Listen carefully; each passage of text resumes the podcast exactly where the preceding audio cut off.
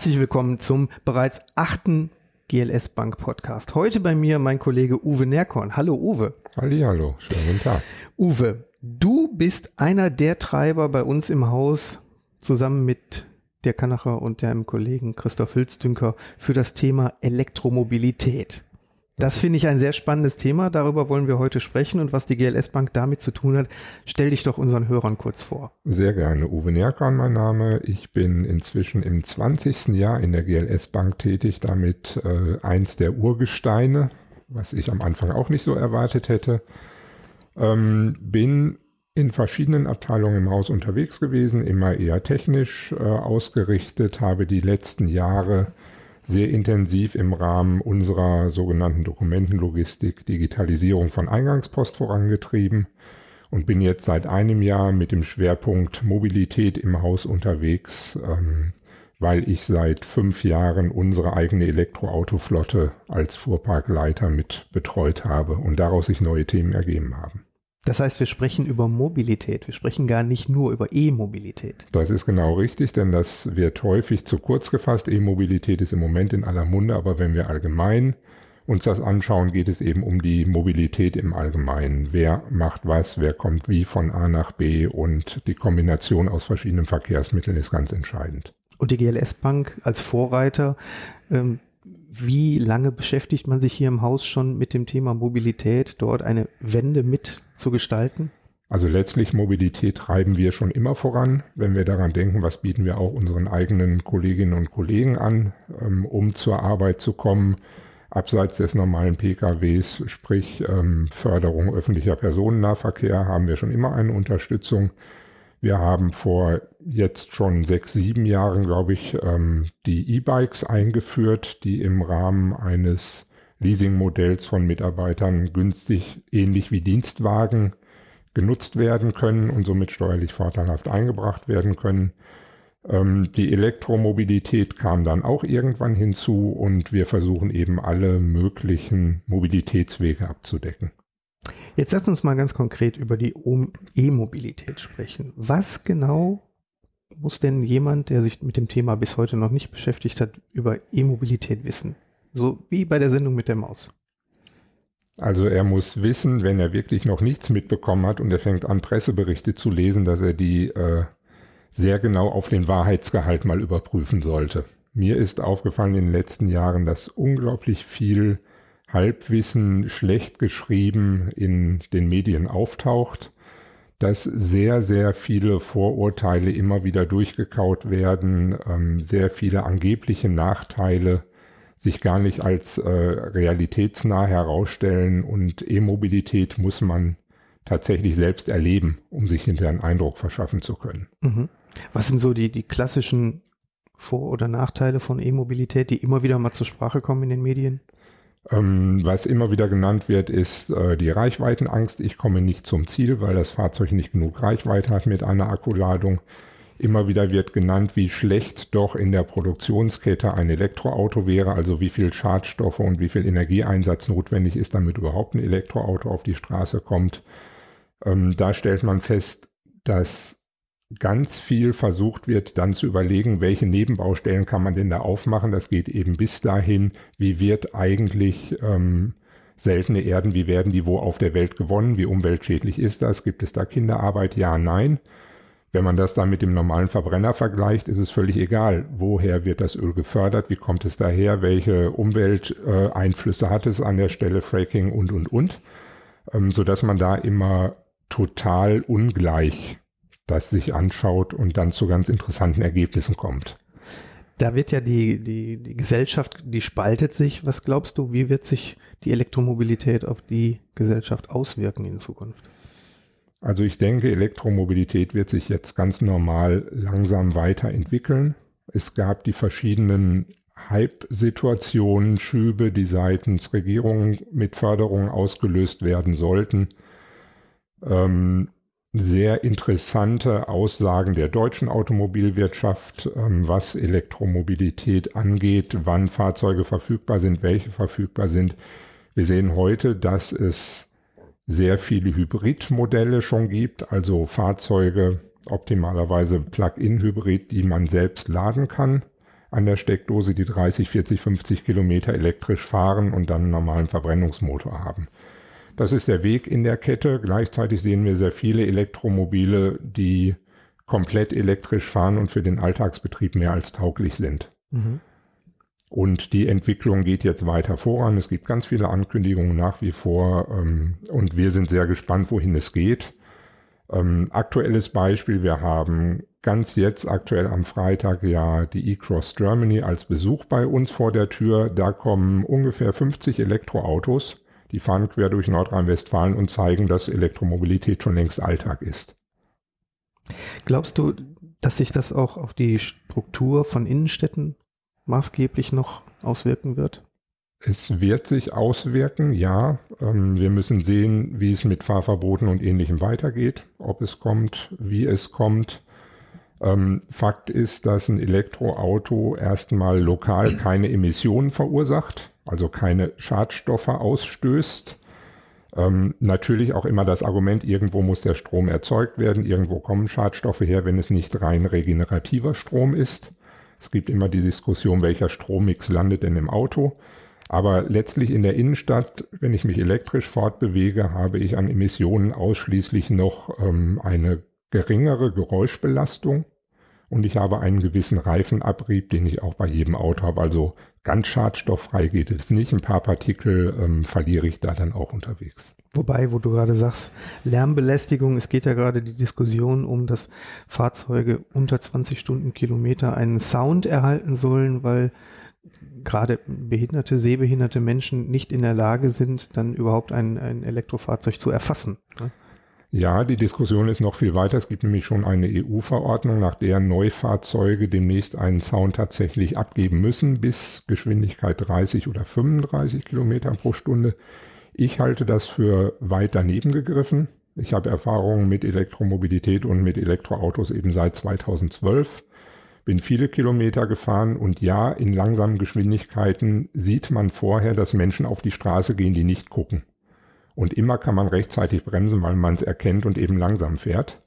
Und über 30 Kilometern pro Stunde sind die Lärmbelastung oder Lärmausstöße eines Elektroautos genauso groß wie beim Verbrenner auch, weil nämlich dann die Windgeräusche und die Abrollgeräusche genauso laut sind wie beim Verbrenner. Mhm. Das heißt, wir reden wirklich nur über sehr langsame Geschwindigkeiten und da kann der Fahrer eines Elektroautos immer rechtzeitig reagieren, so meine Erfahrung.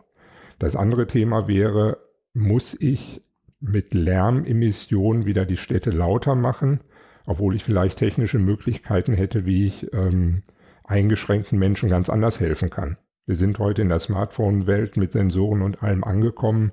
Wäre es nicht viel schöner, eine Kommunikation zu haben, dass jemand gewarnt wird, wenn ein Fahrzeug rankommt? Ein sehr interessanter Aspekt und ich merke, du brennst für dieses Thema. Was, was motiviert dich, das Thema Mobilität und speziell die E-Mobilität hier in der GLS Bank so stark voranzutreiben? Also letztlich war tatsächlich der Einstieg 2012, da haben wir das erste Forschungsprojekt mit der Ruhr-Uni Bochum gemeinsam zum Thema Elektrofahrzeuge in der Praxis ähm, begonnen. Es hatte damals den schönen Titel Langstrecken-Elektromobilität, was 2012 noch ähm, sehr interessant war mit Maximalreichweiten von 110, 120 Kilometer von den ersten serienmäßigen Elektroautos und da wurde dann untersucht, ähm, sind Menschen bereit, wenn sie eine Strecke nicht schaffen, mit einer Reichweite auch eine Schnellladung in Kauf zu nehmen. Gleichzeitig reagieren Menschen darauf, die das erste Mal im Elektroauto sitzen und das eine Woche ausprobieren dürfen. Da gab es über 500 Probanden, die dann im Laufe der Zeit ähm, das gemacht haben, auch aus unserer Mitarbeiterschaft, sehr viele Kollegen, die unsere Autos genutzt haben ähm, und es wurde dann zusammengefasst. In der Zeit bin auch ich Auto gefahren, natürlich Elektroauto gefahren. Ich hatte zu dem Zeitpunkt tatsächlich meinen letzten Verbrenner abgeschafft. Ich habe es nicht mehr und ich fahre seit fünf Jahren nur noch elektrisch. Ähm, und habe dann gemerkt, wie toll das ist und was es für Vorteile hat, dass man eben so leise unterwegs ist und dass Nachbarn zu Hause nicht mehr merken, wenn ich komme oder abfahre, spät abends, weil es eben viel leiser geht. Ähm, und ich habe gemerkt, wie schön das Fahren, das elektrische Fahren ist und welchen Komfort es eigentlich bietet. im Vergleich zum doch sehr rückständigen Verbrenner, wenn man da mal wieder umsteigen muss. Mhm. Pragmatische Frage, ähm, wenn ich jetzt mit einem Auto an eine normale Schuko-Steckdose gehe oder ich gehe an eine Schnellladesäule, was für Ladezeiten kommen da auf mich zu?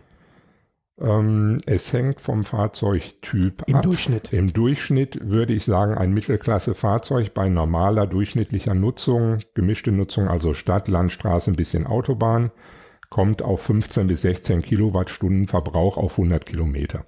Das heißt, wenn wir von den 15 Kilowattstunden ausgehen auf 100 Kilometer, dann kann ich Ladeströme einfach rechnen. Wenn ich das Auto an eine Schuko-Steckdose, sprich an meine Haushaltssteckdose zu Hause anschließe, dann ziehe ich daraus maximal 2,3 kW an Energie. Wenn mhm. ich jetzt rechne, ich brauche für 100 Kilometer meine 15 Kilowattstunden, dann lässt sich das einfach rechnen. 15 durch 2,3 und dann lande ich irgendwo zwischen 6 und 7 Stunden für 100 Kilometer Reichweite. Mhm. Die Schuko-Steckdose ist aber auch als Notfallladung äh, eigentlich bekannt. Das ist nichts, was man dauerhaft machen sollte, weil Schuko für hohe, Höhe, langsam für hohe Energieströme nicht so geeignet ist.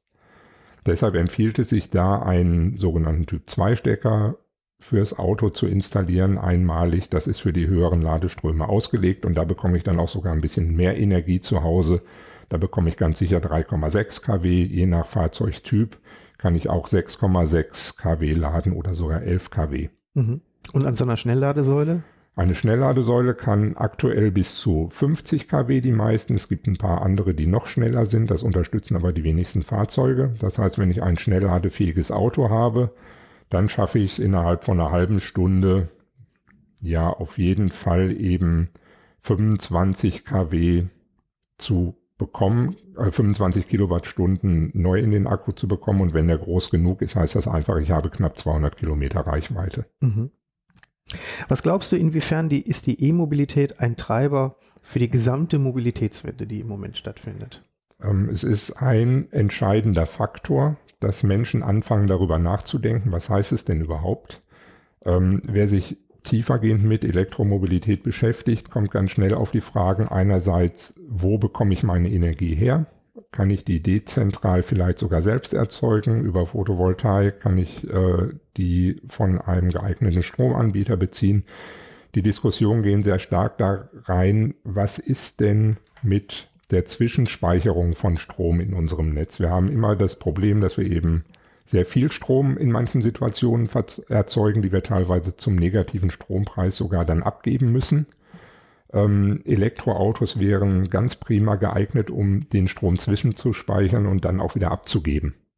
Wenn wir denn wissen, dass äh, ich die Reichweite nicht brauche im Auto, dann könnte ich den Strom auch wieder verkaufen ins Stromnetz rein. Mhm wenn man da Angebote so attraktiv gestaltet, dass es sich auch für den Nutzer lohnt, sprich die zusätzliche Akkuabnutzung, die dadurch entsteht, äh, sich trotzdem noch rechnet, dann macht es auch jeder gerne. Sind denn die Säulen, die es heute gibt, äh, in der Lage, Strom wieder zurückzuführen ins Stromnetz? Im Moment fast keine. Mhm. Das ist tatsächlich noch sehr experimentell. Es gibt die ersten Hersteller, also auch nicht alle Autohersteller unterstützen es bisher. Es gibt vereinzelte, die das tun. Und da gibt es immer so schöne Messepräsentationen. Das ist äh, ganz süß. Dann steht da das Auto und ich kann mein Kabel ins Auto anschließen und damit einen Wasserkocher betreiben. Ja, das funktioniert. Also man sieht, ja, da kommt Strom raus. Ähm, explizit zu erwähnen, es gibt neue Fahrzeuge, die in die Richtung gehen. Wenn wir nach München gucken, ähm, zu Sono Motors, zu dem Sion, der sehr viel ja auch schon in der Presse war. Das ist ein Auto, das genau auch darauf ausgelegt ist, rückspeisen zu können und Strom abgeben zu können. Ähm, das ist so ein schönes kleines Detail, was mir sehr gut gefällt. Einerseits habe ich ähm, die Typ 2 Steckdose, mit der ich laden kann, also mit der ich Strom beziehe. Und gleichzeitig haben sie im Auto aber auch eine Schuko-Steckdose eingebaut. Das heißt, ich kann da direkt irgendein Endgerät anschließen ähm, und kann mir dann Strom nehmen, wenn ich den aus meinem Auto haben will. Mhm. Da ist ja unser Kollege Patrick Held mit seinem Tiny House gerade im, genau. im Selbstversuch. Was glaubst du, was tut die GLS Bank dafür, also was das Engagement der GLS Bank ist hinsichtlich E-Mobilität und Mobilitätswende und wo kommt das her? Ähm, es hängt ganz viel damit zusammen. Man schaut immer erst auf Elektromobilität und je mehr man sich damit beschäftigt, desto mehr geht man ganz schnell in die Breite. Und wir merken, wir denken ja in Branchen, die wir unterstützen, die wir finanzieren und ganz klar ist eine Überlegung, kann Mobilität eine neue Branche für uns werden. Da merken wir gerade, was es alles für Möglichkeiten gibt ähm, und das schauen wir uns gerade sehr ergebnisoffen aber auch noch an. Jetzt gibt es nicht nur die E-Mobilität, sondern jetzt gibt es bei uns auch Giro E. Erklär doch mal, was das genau ist. Genau, das ist mein Kind ähm, der letzten zwölf Monate. Ähm, aus den Erfahrungen mit der Elektromobilität lässt sich eins feststellen aus den letzten Jahren. Wer nicht zu Hause, nicht am Arbeitsplatz sein Elektroauto aufladen will, muss gewappnet sein. Das heißt, er muss am richtigen Standort die richtige Möglichkeit finden, wie er Strom aufladen darf. Es ist aus den letzten Jahren, und das ist auch ganz normal, sehr regional entstanden. Viele Stadtwerke haben ein paar Ladepunkte aufgebaut, andere Anbieter haben ein paar Ladepunkte aufgebaut. Jeder hat sein eigenes Abrechnungssystem versucht zu etablieren. Es gibt so schöne Fotos, ähm, auf denen man sieht, dass äh, erfahrene Elektromobilisten 10 bis 20 Ladekarten in irgendeiner Tasche mitführen und dann sagen, ich komme immer überall hin. Und so war es auch bis vor ein paar Jahren noch, dass man tatsächlich mit so viel Karten äh, quer durch Deutschland unterwegs sein musste. Mhm. Inzwischen hat sich das deutlich verbessert. Man kommt mit weniger Verträgen, weniger Karten hin.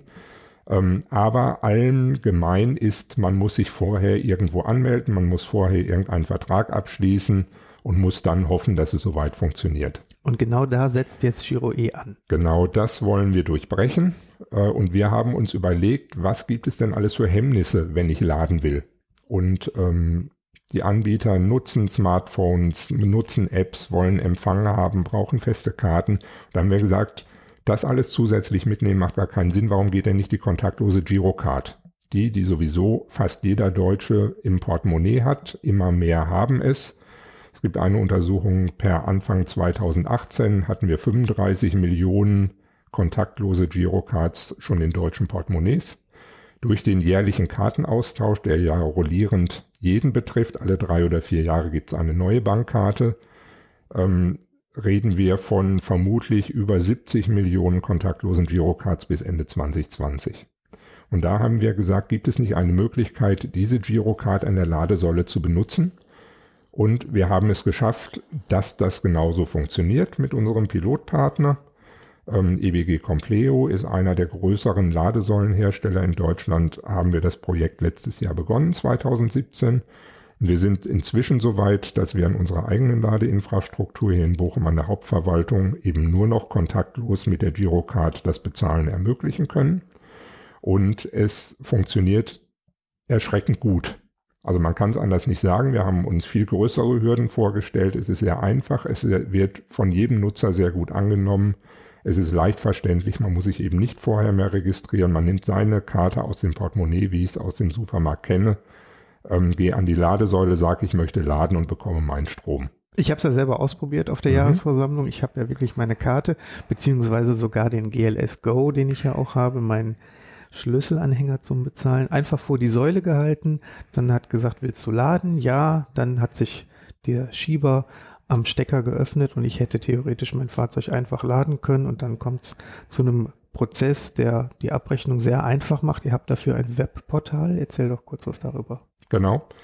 Ähm, grundsätzlich ermöglichen wir erst einmal anonymes Laden oder pseudonymes Laden, denn man hält nur seine Bankkarte ran und es muss nicht eine Bankkarte der GLS Bank sein. Wir freuen uns sehr darüber, wenn es das ist, aber es geht eben jede Volksbank, jede Sparkasse, jede Bank in Deutschland, die eine kontaktlose Girocard anbietet.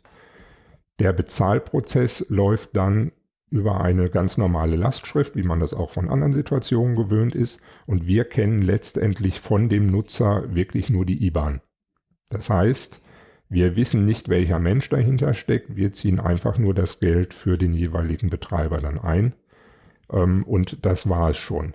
Wenn der Nutzer sagt, der Elektroautofahrer, ich möchte jetzt aber doch gern auch ein paar Statistiken und mehr Informationen und ich brauche eine formelle Rechnung, dann kann man sich in unserem Userportal anmelden bei GiroE, kann dort seine Stammdaten hinterlegen und bekommt dann eine formell richtig ausgestellte Rechnung. Man kann dann sehen, wann habe ich wo wie viel geladen, wie setzt sich die Rechnung überhaupt zusammen.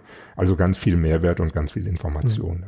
Also für den Autonutzer sehr einfach handzuhaben mit jeder NFC-fähigen kontaktlosen Bankkarte. Mastercard auch? Nein, Bisher nur Bankkarte. Girocard. Das ist Okay. auch eine ganz bewusste Produktentscheidung gewesen, die wir auch erstmal Und da kann ich an, an diese Säule dran fahren, halte nur die Karte davor, muss mich nicht registrieren und kann einfach Strom tanken. Wie sieht das auf der Gegenseite aus? Wir haben ja jetzt ein, ein Pilotprojekt auch in Warendorf. Das heißt für euch, jeder Betreiber einer Ladesäule kann auf euch zukommen und wie geht's dann weiter? Genau. Das ist der entscheidende Vorteil. Ähm, Wir haben uns den Markt angeschaut, wo entstehen überhaupt Lademöglichkeiten die nächsten Jahre. Und wir haben es bisher gesehen, viel in den Städten. Bürgermeistersäulen ist immer so ein schönes Stichwort. Irgendwo vors Rathaus wird eine Säule gestellt, die eigentlich keiner braucht. Ähm, Das, was wir brauchen, sind Ladepunkte an den Stellen, wo Menschen lange sind. Und das Klassische ist beim Arbeitgeber. Wenn ich die Möglichkeit habe, als Arbeitgeber über eigene Parkplätze zu verfügen, dann sollte ich mir überlegen, stelle ich da Ladepunkte hin für meine Mitarbeiter? Denn das durchbricht ein bisschen dieses Henne-Ei-Problem. Der, der heute eine Mietwohnung hat, in der dritten Etage wohnt, sagt, ich kann zu Hause nicht laden, also kann ich mir kein Elektroauto anschaffen. Wenn er wüsste, dass er beim Arbeitgeber jeden Tag laden kann, wäre das Hemmnis schon komplett weg. Das Installieren auf so einem Parkplatz ist ganz leicht. Das Betreiben unter Giro E hinterher ist auch ganz leicht. Ähm, der Arbeitgeber braucht dann einfach nur ein Geschäftskonto bei uns, weil wir das Geld eben gut schreiben müssen. Und der große Vorteil in der Situation, man könnte den Strom rein steuerrechtlich noch verschenken an die Mitarbeiter. Wir haben aber festgestellt, dass es sehr schnell Diskussionen unter den Kollegen dann gibt, wieso wird ein Elektroautofahrer bevorteilt und wieso bekomme ich keinen Benzintankgutschein. Aus dem Grund ist eine Abrechnung auch jetzt schon sehr sinnvoll. Wenn man das im Haus kommuniziert, wird vermutlich die eigene Personalabteilung sagen, ähm, wie soll ich das denn bitte schön übers Gehalt abwickeln? Das muss man alles nicht machen, weil wenn man Giro E einsetzt, ist es eben einfach eine Buchung oder zwei Buchungen pro Monat, die überhaupt das Unternehmen sieht. Nämlich einmal die Belastung aus der Stromabgabe, sprich der ähm, jeweilige Stromlieferant stellt eine Rechnung und ich bekomme eine Gutschrift aus dem verkauften Strom an Gäste, Mitarbeiter und wer auch immer da Strom bezieht. Bei dieser ganzen Geschichte hat die GLS Bank ja auch verschiedene Rollen. Der Zahlungsverkehr, Projektfinanzierung, die Kommunikation, wie spielt das alles zusammen? Das spielt ganz gut zusammen, weil wir eben noch ein sehr kleines äh, Team sind. Ich sage immer, wir sind eigentlich ein Start-up innerhalb der GLS Bank. Wir haben die Chancen, sehr schnell Nur und ohne sehr Garage. dynamisch agieren zu können. Genau, ohne Garage. Wir haben tatsächlich schon ein Büro bekommen dafür. Es wirkt auch nicht wie eine Garage, ist sehr schön. Ähm, und dadurch können wir aber durch unsere Kontakte ins Haus rein natürlich sehr, sehr schnell agieren und haben immer das Know-how im Hintergrund, was wir brauchen. Mhm. Und das merken wir genau. Wenn jetzt jemand kommt und sagt, ich möchte gerne Ladeinfrastruktur aufbauen, dann hat er ganz viele Fragen dran. Nicht nur, wie bezahle ich, sondern auch, welche Hardware nehme ich dafür, wer installiert mir das, was muss ich dabei berücksichtigen. Ähm, Und das können wir inzwischen alles beraten. Es gibt auch sehr viel Förderung in dem Bereich, Landesförderung, Bundesförderung. Auch dazu beraten wir inzwischen, weil wir eben wissen, was für Hilfen gibt es denn da, um das Ganze vielleicht ein bisschen interessanter noch aus Kostensicht zu gestalten. Wenn man sich jetzt mal die externe Seite ansieht, mit was für Kunden, ich nenne sie mal Kundengruppen, kooperieren wir denn dabei? Es gibt ja Stromhändler, Share Economy, Ladesäulenbetreiber, die Forscher. Mit wem seid ihr da so im Gespräch? Interessanterweise mit fast allen Seiten. Also einerseits sind wir jetzt wieder mit der Ruhr-Uni Bochum im Gespräch, weil wir überlegen auch in die Richtung noch ein weiteres Forschungsprojekt aufzusetzen. Wir sind natürlich mit zum Beispiel EWS Schönau im ständigen Austausch, weil wir natürlich versuchen, wenn irgendwo eine neue Ladesäule hingestellt wird, dass die eben auch tatsächlich regenerativen Strom zu 100 Prozent bekommt und sehen, dass wir da auch Kooperationen erreichen können mit jedem Betreiber. Ähm, gleichzeitig sprechen uns Stadtwerke an, die sagen, das Bezahlsystem klingt aber interessant, was können wir tun, damit wir da auch eingebunden werden? Und zu guter Letzt, die Ladesäulenhersteller sind auch alle sehr interessiert und sagen, wir haben da Projekte gerade und könnte das nicht in der Kombination auch geeignet sein. Von daher, ja, es kommt von allen Seiten und tatsächlich seit der Jahresversammlung sprechen uns auch Kunden direkt an. Die sagen, ich habe das da gesehen oder ich habe davon gehört, das finde ich auch ganz spannend. Ähm, wie können wir da was umsetzen? Und das hilft uns total gerade auch zu lernen, was brauchen wir eigentlich, damit das richtig gut und leicht funktioniert.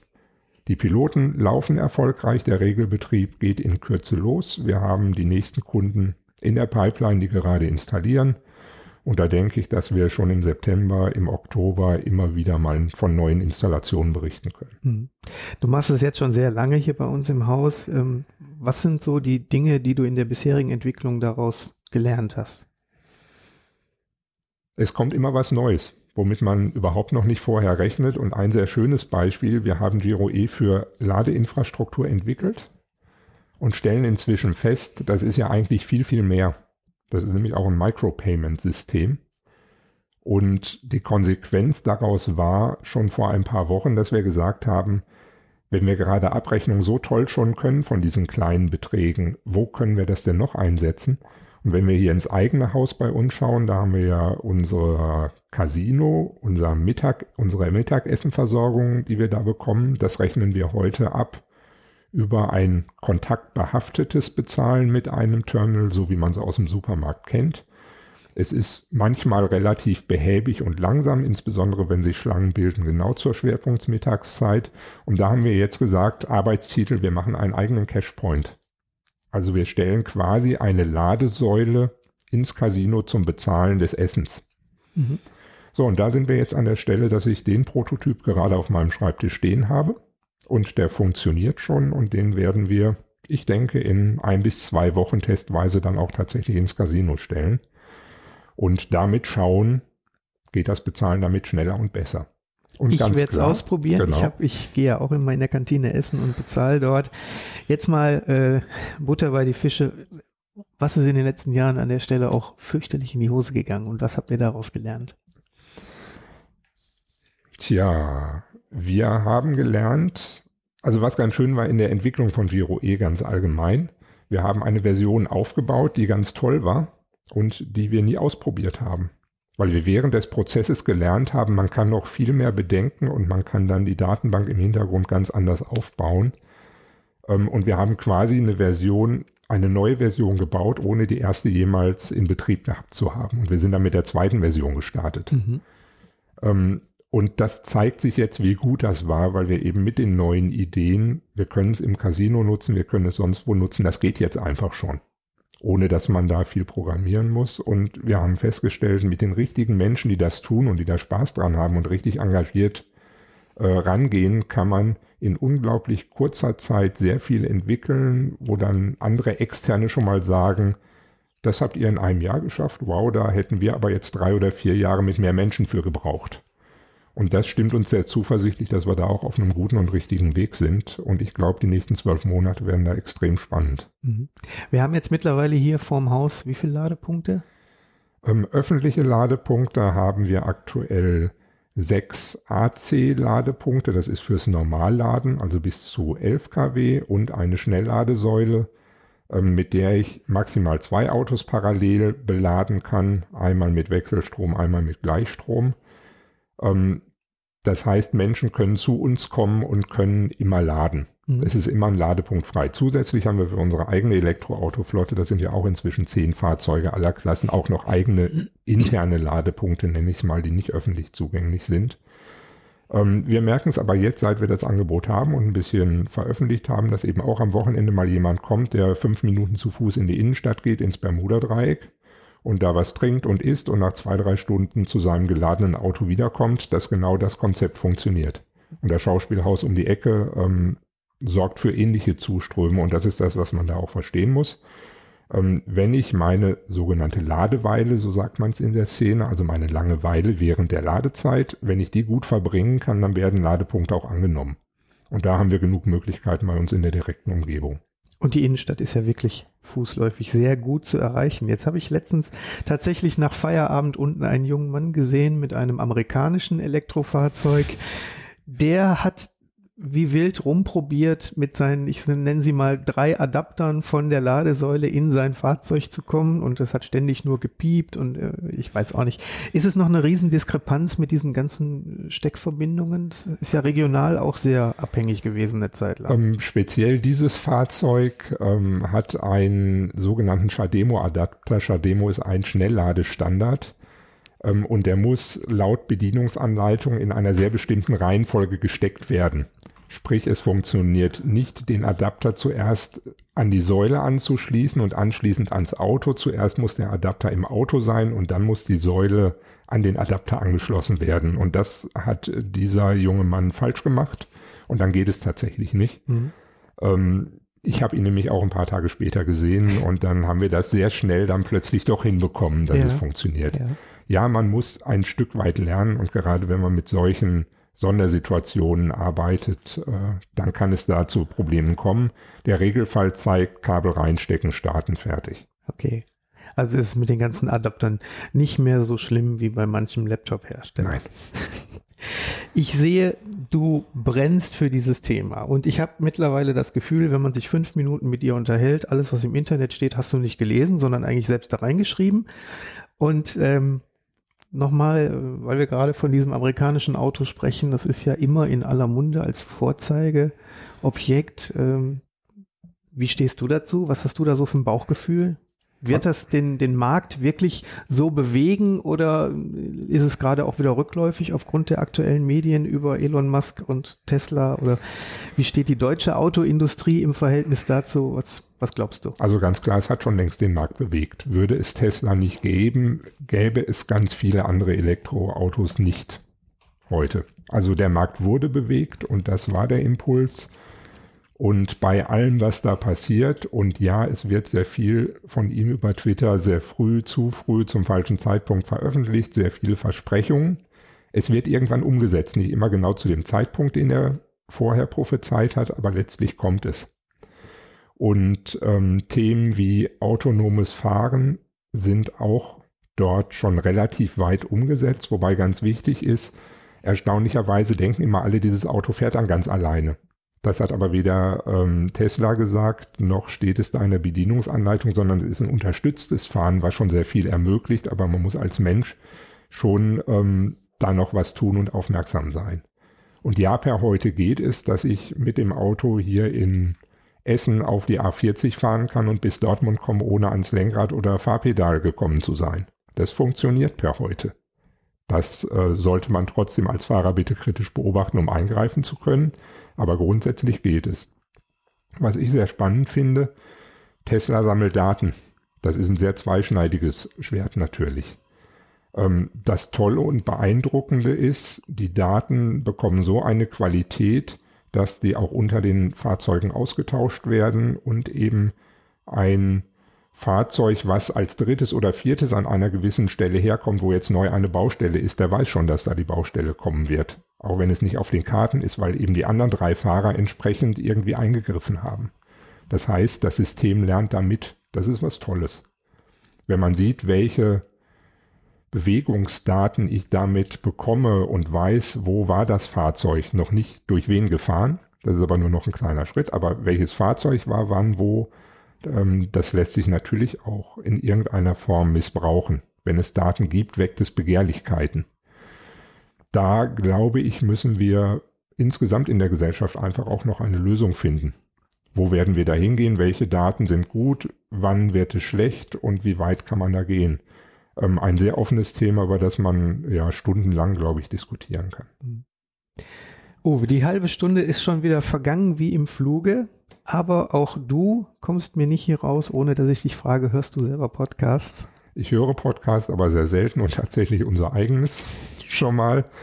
Ähm, ansonsten bin ich jemand, der nicht so die Zeit findet, sich da zurückzulehnen. Ich habe das mal im Auto versucht, aber selbst da merke ich, ähm, ist die Konzentration nicht so da, wie ich sonst eigentlich zuhören würde Da und bist, du zuhören mehr, da, möchte. bi- da bist du mehr beim Bordcomputer. Ähm, Nein, nicht nur das. Ich habe gelernt, seit ich elektrisch fahre, höre ich viel weniger Radio im Auto und wenn nur ganz leise, damit du weiterkommst. ne, weil das Gefühl einfach äh, richtig schön ist. Und genau das ist so eins der Vorurteile. Radio ausmachen, um größere Reichweite zu erzielen, ist natürlich völliger Quatsch. Genauso wenig Licht und Scheibenwischer und ähnlichem. Das Einzige, was Reichweite beeinflusst, ist Heizung und also Raumheizung und Raumklimaanlage. Mhm. Selbst eine Sitzheizung ähm, hat keinen erheblichen Einfluss auf die Reichweite. Ja, wieder was dazugelernt. Ich danke dir recht herzlich für das Gespräch. Es war sehr interessant. Ich habe auch wieder eine Menge gelernt. Wer uns schreiben möchte, der kann das gerne an blog.gls.de machen. Wir werden auch zu diesem Podcast noch unser Giro E Video im Blog dazu veröffentlichen, wenn sich das jemand anschauen möchte. Ich danke dir recht herzlich für deine Zeit und sage Tschüss und auf Wiederhören bis zum nächsten Mal. Sehr gerne. Tschüss.